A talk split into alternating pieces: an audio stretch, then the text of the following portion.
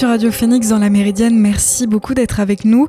Dans cette première partie d'émission, on revient sur l'actualité positive des derniers jours.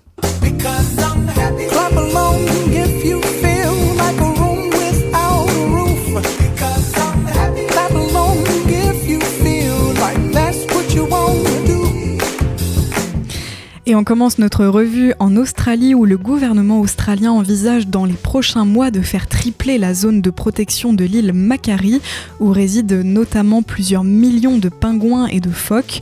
La ministre australienne de l'Environnement Tanya Plibersek a qualifié ce projet de contribution mondialement significative à la conservation marine. La zone de protection s'étendrait sur 388 000 km, ce qui représente la superficie de Cette ambition affichée par le gouvernement australien va faire l'objet d'une consultation publique avant d'être possiblement adoptée. Dans un plan détaillé, la ministre a affirmé qu'avec l'agrandissement du parc marin, près de la moitié des zones maritimes australiennes, c'est-à-dire 48,2%, seront protégées. Située entre la Tasmanie et l'Antarctique, l'île Macquarie constitue l'un des lieux d'alimentation et de reproduction les plus importants au monde pour les oiseaux de mer. S'étendant sur 34 km de long et 5 km de large, ce lieu abrite également plusieurs espèces rares comme des manchots royaux, des otaries à fourrure subantarctique ou encore des albatros à sourcils noirs. Partons maintenant à Madagascar où après une partie de cache-cache longue de 24 ans, le tétracas sombre, une petite espèce d'oiseau vivant uniquement sur l'île, a de nouveau pointé le bout de son bec au grand soulagement de la communauté scientifique. Il a été observé à deux reprises lors d'une mission ornithologique en décembre dans une forêt reculée dans le nord-est de l'île. La dernière fois qu'il avait été vu remonte à 1999, ce qui en fait l'un des dix oiseaux les plus recherchés par l'American Bird Conservancy. L'équipe a dû conduire pendant plus de 40 heures et marcher durant une demi-journée dans les montagnes escarpées jusqu'au dernier endroit où l'oiseau avait été vu en 1999.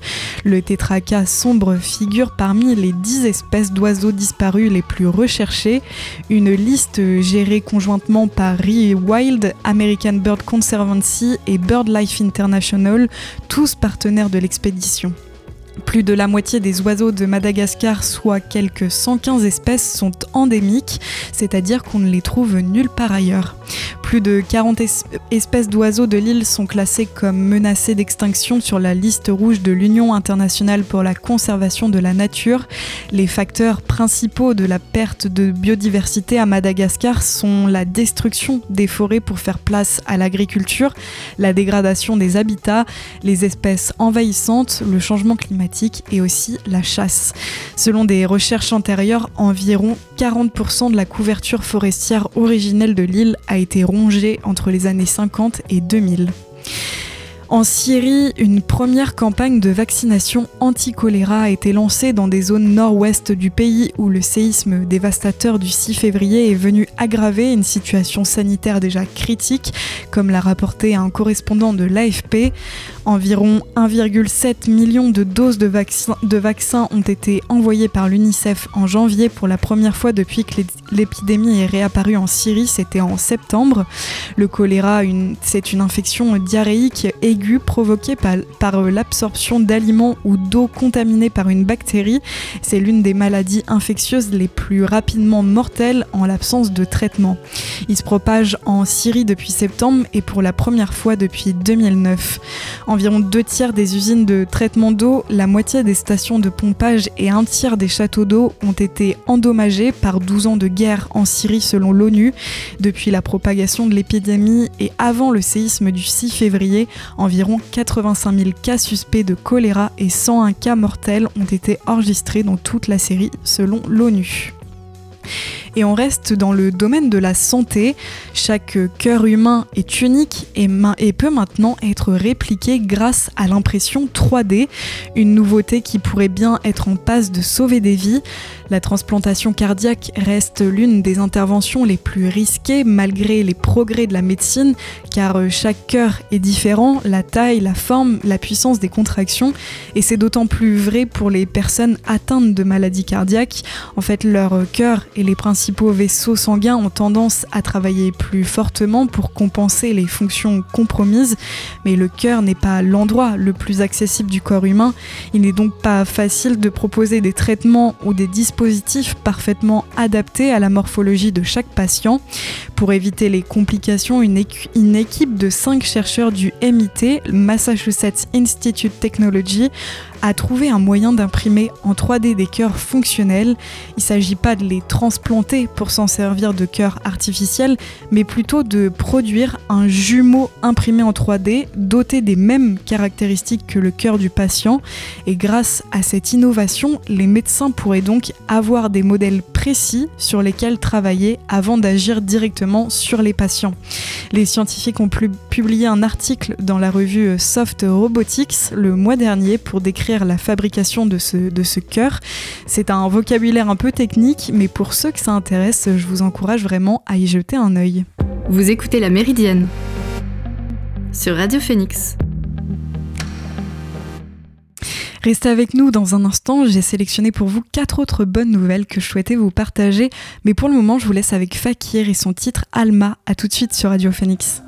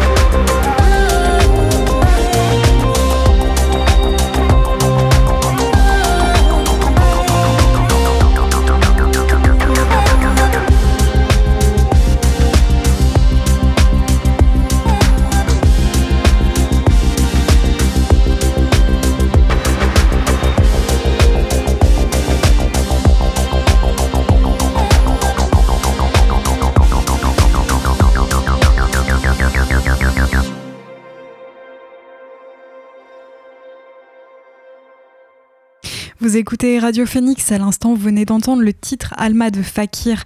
Tout de suite on revient sur quatre autres bonnes nouvelles des derniers jours. Une bonne nouvelle pour l'un des commerces préférés des Français selon des chiffres publiés la semaine dernière par le Centre national du livre, le CNL. Les créations de librairies se sont élevées à un niveau record en France en 2022 porté par la bonne santé du marché du livre. L'établissement public de soutien à la filière a dénombré l'année dernière 142 euh, ouvertures de nouvelles librairies. C'est mieux que les 140 de l'année 2021. Le solde net est de 115 librairies supplémentaires contre 112 en 2021 2021 et lorsqu'on remonte aux années 2010, euh, le rythme de création de ces commerces s'est fortement accéléré où le CNL en recensait à l'époque 60 à 80 par an. Au niveau géographique, la façade ouest et le sud du pays bénéficient le plus de ce mouvement, mais aussi de nombreux nouveaux libraires choisissent des, des villes qui manquaient de ce type de commerce. Par exemple, une librairie sur deux ouverte depuis 2017 l'a été dans une commune de moins de 15 000 habitants et une sur de moins de 5000 habitants dans une démarche souvent revendiquée de services de proximité, analyse le CNL. Un pari qui peut sembler risqué à l'heure où la technologie menace le livre papier, mais le secteur se porte bien, en témoigne la cinquantaine de projets d'ouverture d'ores et déjà identifiés par le CNL pour 2023. En France, toujours la consommation de drogue, notamment de cannabis, d'alcool et de tabac, est en baisse chez les jeunes de 17 ans, affirme l'Observatoire français des drogues et des tendances addictives, l'OFDT, à la suite d'une étude publiée jeudi dernier. En 2022, 46,5% ont déclaré avoir déjà fumé au moins une cigarette, soit 13% de moins qu'en 2017, date de la précédente étude, et 15,6% d'entre eux ont déclaré fumer quotidiennement, soit une baisse de 10% en 5 ans. Avec euh, près d'un adolescent sur cinq déclarant n'avoir jamais bu d'alcool, l'OFDT constate un recul généralisé de la consommation, même si la pratique des alcoolisations ponctuelles importantes persiste et se généralise. La même tendance à la baisse est observée pour le cannabis, deux fois moins consommé sur une base régulière ou quotidienne, ainsi que pour les autres drogues qui enregistrent une baisse notable par rapport à 2017. Cependant, deux nouvelles pratiques ont gagné en popularité auprès des jeunes. D'abord la cigarette électronique, dont l'usage a triplé en 5 ans, mais également l'usage de CBD qui faisait partie du questionnaire pour la première fois expérimenté par plus de 17% des jeunes interrogés. En France toujours, c'est un très beau cadeau pour la petite commune de Médière, située près de Nancy. Sans héritier, l'une de ses habitantes a décidé de léguer sa fortune au village. Ça comprend sa maison, mais également toutes ses économies, soit près d'un million d'euros. Ce don inattendu a été réalisé par Marcel, Marcel Vérel, une ancienne enseignante décédée en 2018 à l'âge de 96 ans. En contrepartie, elle a seulement demandé que sa tombe soit régulièrement entretenue. Et on termine cette revue avec une autre bonne nouvelle qui nous vient de l'école élémentaire de Utenheim dans le Bas-Rhin qui a depuis trois mois accueilli un berger australien qui est présent chaque jour en cours avec les élèves de l'unité localisée pour l'inclusion scolaire. Elle est plus connue sous le nom d'Ulysse et les résultats sont spectaculaires. Le chien dénommé Pirate est le compagnon de neuf élèves, des enfants de 9 à 11 ans qui souffrent de troubles du spectre de l'autisme. En plus de sa présence qui rassure. Pirate permet aussi aux enfants de progresser d'un point de vue scolaire, par exemple en lisant des histoires à haute voix à leurs nouveaux camarades. Les élèves s'améliorent en lecture. Nancy euh, Maziman, à l'origine de ce projet, était confrontée au handicap dans sa famille. Elle a constaté les effets bénéfiques de Pirate sur ses proches et a voulu transposer ses bienfaits en milieu scolaire. Elle voit dans cette expérimentation un vecteur d'inclusion pour ses élèves. L'objectif de la classe Ulysse est de permettre aux enfants de s'intégrer progressivement, ponctuellement ou totalement dans une autre classe qui, elle, ne serait, ne serait pas spécialisée. Le projet a été accueilli avec optimisme par toutes les parties, l'équipe pédagogique, la direction, mais aussi l'éducation nationale et la mairie. La directrice constate de nombreux bénéfices parmi les enfants, y compris dans les autres classes où le chien se rend Restez avec nous, on fait une pause en musique avant de nous retrouver dans la dernière partie de la Méridienne. Je vous propose de faire un tour d'horizon de l'actualité à l'international. Mais avant cela, on écoute Voyou avec deux oiseaux. A tout de suite.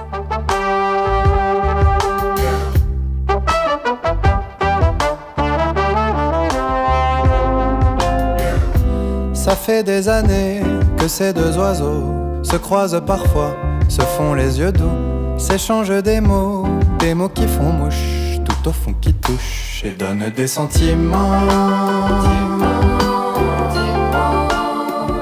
Mais c'est jamais le moment pour d'y aller. Souvent c'est le soir, toujours au hasard, qu'ils se croisent un peu, se mangent les yeux puis il se fait tard et sur un long regard, tous deux se séparent, loin des terrains glissants. Voyez s'il y a quelque chose entre ces deux-là d'évident. Ils n'ont jamais loisir de se faire ce qu'ils pensent. La vie, la vilaine fait des siennes à ses pauvres enfants. Pris dans des amours parallèles, ils n'ont jamais le temps de s'aimer un peu dans lui-même semble à peine se soucier de ses deux amours. Il a mis de flèches, point de perche sans perdre de temps à changer de vent.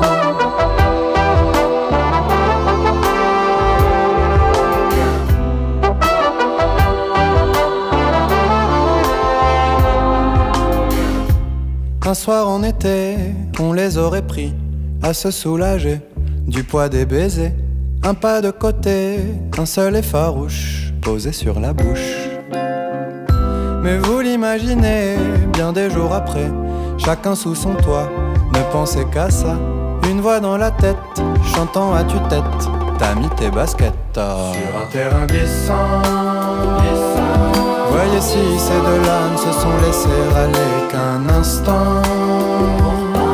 Ils n'ont toujours pas loisir de des siennes à ses pauvres enfants. Pris dans des amours parallèles, ils n'ont jamais le temps de s'aimer un peu. Cupidon lui-même semble à peine se soucier de ses deux amours.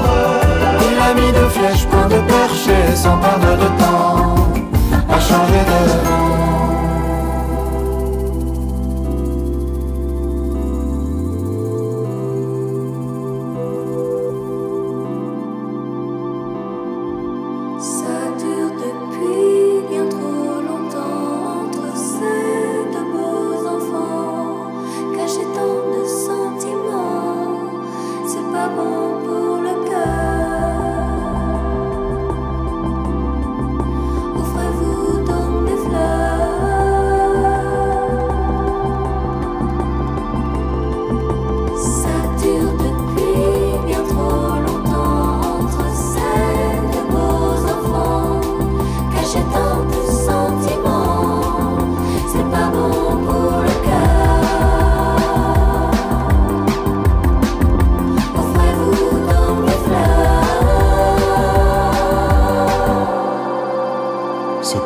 Compter sur. La vie, la vilaine fait des siennes à ses pauvres enfants. Pris dans des amours parallèles, ils n'ont jamais le temps de s'aimer un peu. Cupidon lui-même semble à peine se soucier de ses deux amours. Il a mis de flèches, point de perche sans perdre de temps à changer de vent.